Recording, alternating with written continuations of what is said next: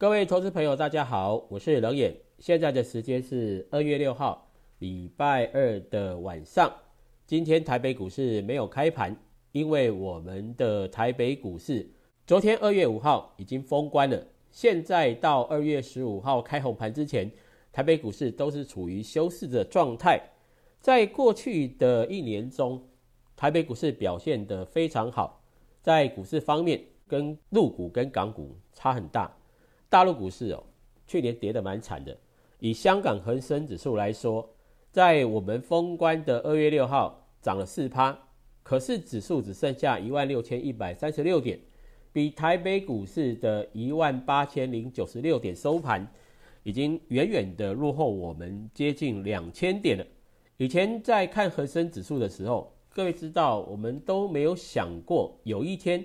台湾的加权指数会超过恒生指数，在我们有印象的一个经验里面，香港恒生指数大的原则哦，都是在三万点附近。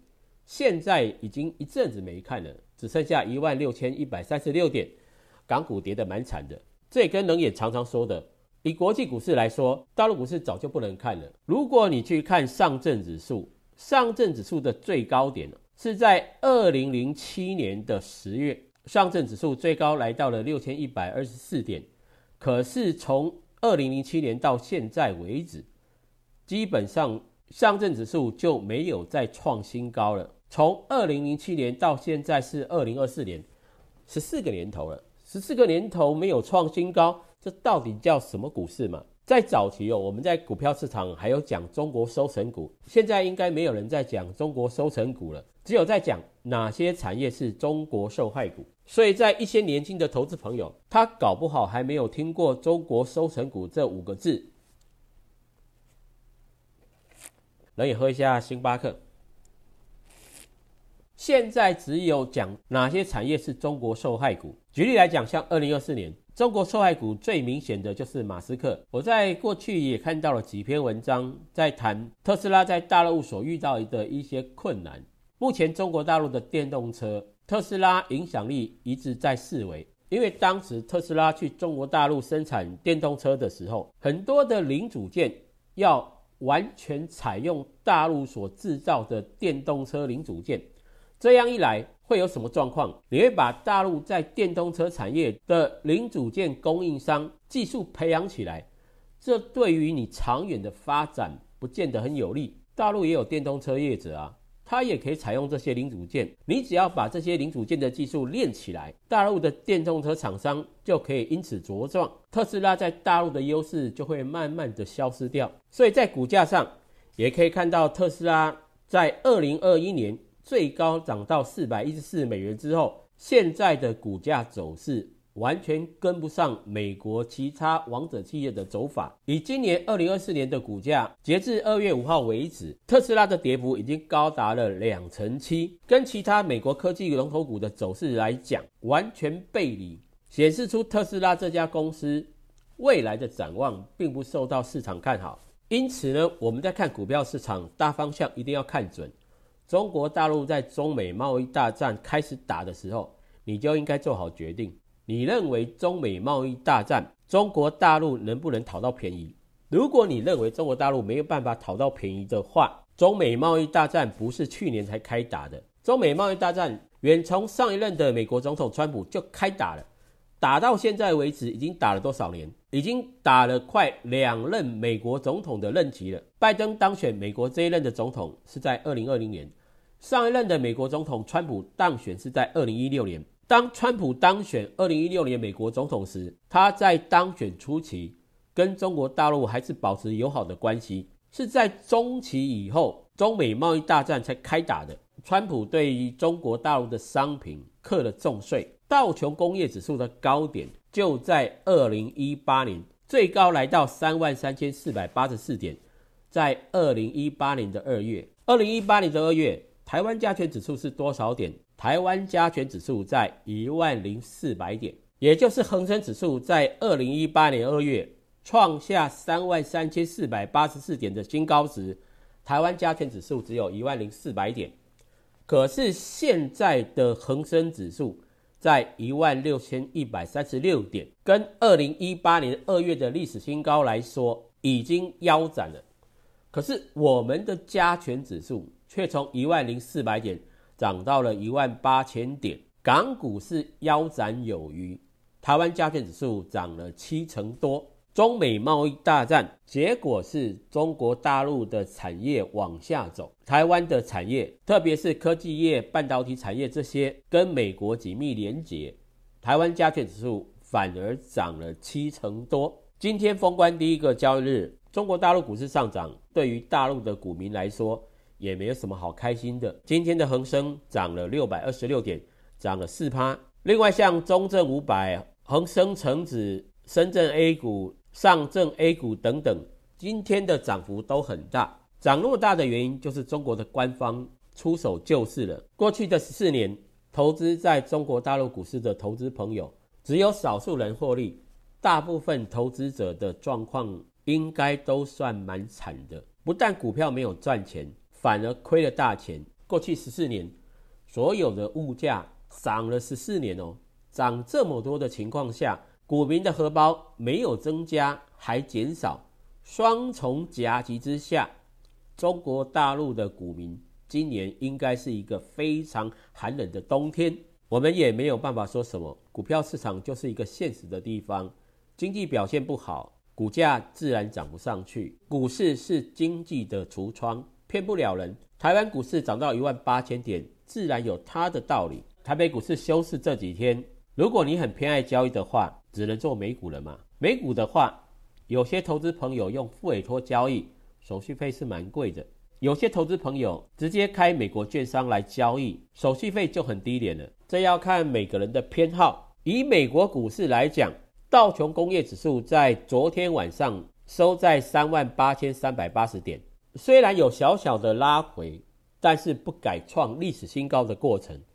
另外，美国的科技股纳斯达克指数还没创历史新高，收在一万五千五百九十七点。费城半导体指数收在四千三百八十八点，费城半导体指数也是在二零二四年。开始继续创历史新高。的过程，费半这么强的表现，当然跟一些重点龙头股有关。这些重点龙头股今年最亮眼的，应该是代号 SNCI 美超维这家公司。这家公司今年的涨幅已经高达了一百三十三点三六个百分点。去年封关的时候，它的股价。只有两百八十四点二六美元，二月五号的收盘价是六百六十三美元，涨了快四百美元了，涨幅一点三三倍。美超维最近的新闻很多，毕竟它是今年在美国股市涨幅很巨大的一家公司，必然会成为市场上热门新闻的焦点。投资朋友，如果你对这家公司不熟的话，你可以看一些相关的新闻。人员本身对一家公司完全不了解的话，我也是从网络的新闻慢慢的累积对这家公司的了解。如果你对它还有兴趣，你会一直看，久而久之，你对这家公司就会有一些轮廓了，知道它到底是做什么的，长处在哪里，短处在哪里，它在产业上的地位，还有这家公司未来的营运方向。看多了就会知道了。美超维无疑是今年到二月五号为止表现最亮眼的一家美股企业。另外，今年的美国半导体族群表现也是很强势。台湾投资人目前应该都很清楚英伟达这家公司了。NVIDIA 经过了去年台湾的新闻，不管是他的 CEO 来台湾去小吃店，或是在台湾各种公开的活动，你不用看财经的媒体。连一般的电视新闻都会列为热门的新闻焦点，所以这家公司应该对于所有的股民来讲都很清楚了。NVIDIA 它是晶片公司里面在 AI 领域的霸主。二月五号的收盘价六百九十三美元，这家公司涨得也很夸张，从二零二二年十月的低点一百零八美元涨到六百九十三美元。上涨了快六百美元，也就是涨幅已经超过了五倍半。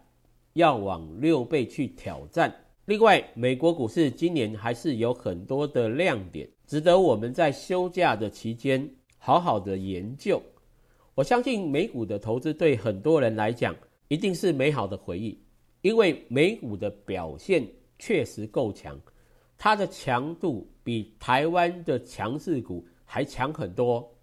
比如说，讲到伺服器，台湾人在想伺服器，大原则呢，你就是想三家公司嘛。台湾伺服器的霸主就是伟影这家公司，股价超过了两千块。那低价的呢，就是广达、伟创，各位比较熟悉。可是这三家公司的涨幅，伟影今年的股价上涨了二十四点一一个百分点，广达今年的涨幅只有十三点五九个百分点，表现不是很好哦。伟创今年的涨幅有二十六点二七个百分点，这三家公司里面，以低价的伟创涨幅有二十六点二七个百分点最大。不过你拿到美国市场去看。美超为今年的涨幅是一点三三倍，伟创的涨幅连人家的一倍去掉都还跟不上。伟超为涨了一点三三倍，减掉了一倍就是零点三三倍，伟创只有涨零点二六倍，也就是二十六个百分点。同样的产业，美股企业的表现就比台股强很多。这也就是为什么大部分的交易者如果有操作美股。就爱上了美股，他觉得美股走势比台股强很多。另外，美股的 ETF 一定比台股 ETF 强，这是毋庸置疑的。所以我们在看美国市场，应该要以一个开放的态度来看美股。如果你对美股完全不了解的话，也不用太紧张。所有的交易者在看市场，永远都是从完全陌生开始，初步的接触，慢慢的了解，逐渐的累积知识。然后变成赢家，变成高手，他需要过程。重点就是你能不能勇敢的迈出那一步，往美股前进，还是你觉得美股很麻烦，对你很遥远，完全都不想碰它？如果你是这样想，龙岩只会跟各位讲，你实在浪费了一个这么好的市场。我建议各位投资朋友，考量你的交易成本，直接开美国券商账户。你会深深爱上美股的交易。另外，有空的时候也要慢慢研究美国的总经数据。目前网络上有很多的免费财经数据提供给各位，不过这些资讯公布的时间不稳定，而且也不见得每次公布的都是你想要的数据。建议各位投资朋友，你可以在网络上去搜寻一些比较有用的网站，它有你要的总经数据。然后你自己想办法把它登记起来，利用电脑的文书系统或是 Excel 做成你要的资料库，开启你对于美国总经的研究之路。有些人又会有一个问题：这样的研究会不会花很多的时间？跟各位朋友讲，不用花太多的时间。所有的资料在建立的时候，永远都是一开始你在建立它的模式时比较麻烦。后面其实就是改最新的数据而已。你只要跨出第一步，美股的总金对你来说不是一个很难的项目。你会慢慢的从美国的总金去推估到美国股市的发展，然后推估到雅股，推估到全球股市的变化。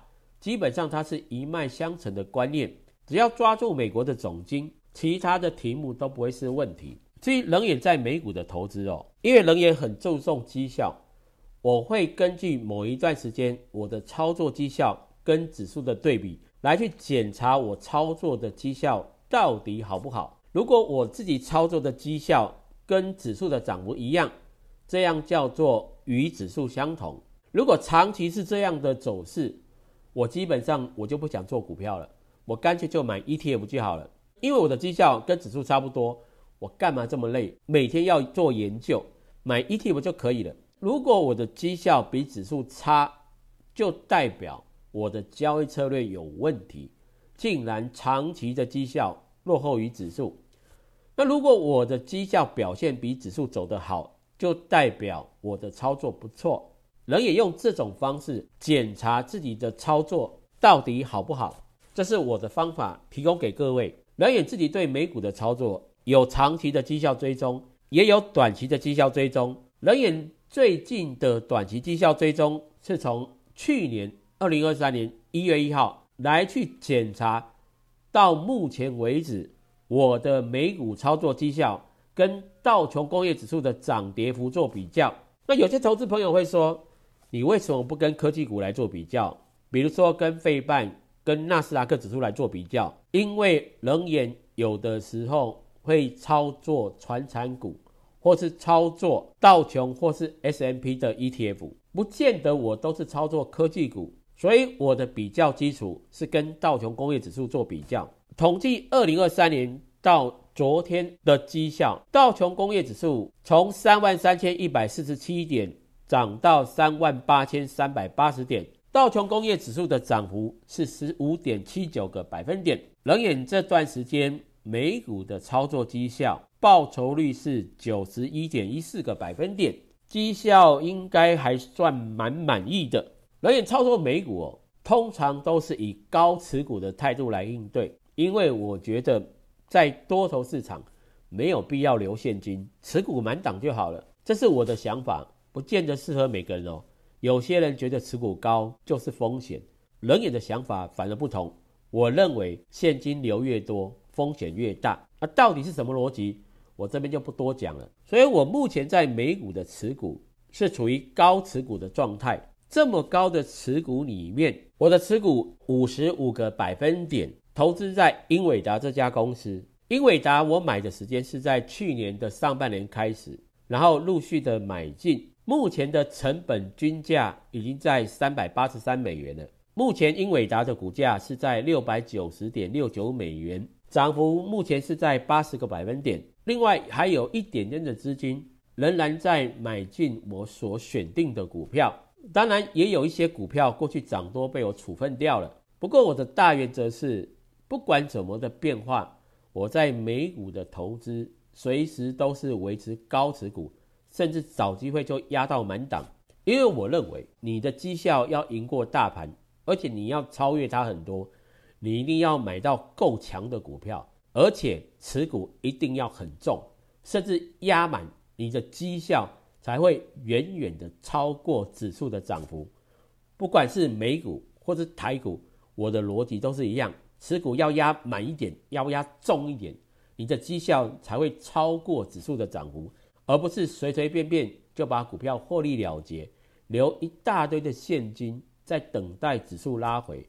万一指数不拉回，你过一阵子去追它的时候，股价涨更高，你的风险越大。你万一一进去就开始震荡，你就会怀疑你到底是不是买错股票了。其实你并没有买错。只是你的策略不对，低档不敢买，高档跑去追，一追开始震，你就怀疑你的股票是不是买错了。结果等它跌下来一反弹，你又把它停损掉了。你觉得好在没有赔钱哦。结果这档股票未来又继续涨，你受不了又跑去追，是不是追更高？如果会发生这种情况，你当时低档直接把它买完就好了嘛，省得未来动来动去。所以我对美股的想法。向来如此，这种想法去应对目前的市场，特别是在美股所创造的利润，觉得还很满意。这边呢也分享给各位投资朋友。今天是二月六号，二月六号台北股市今天没有开盘。冷眼今天录了影片分享给各位朋友，喝着我最喜欢的星巴克，我就是爱星巴克，每天就是想买一杯来喝。稍晚，美国股市会开盘。最近的美国股市应该会让很多的交易者去了解到，美股产业的选择绝对很重要。至于台股怎么选择，改天再录影片分享给各位。今天的影片就录到这边结束。如果你喜欢冷野的频道，欢迎按赞、订阅与分享。我们下次见。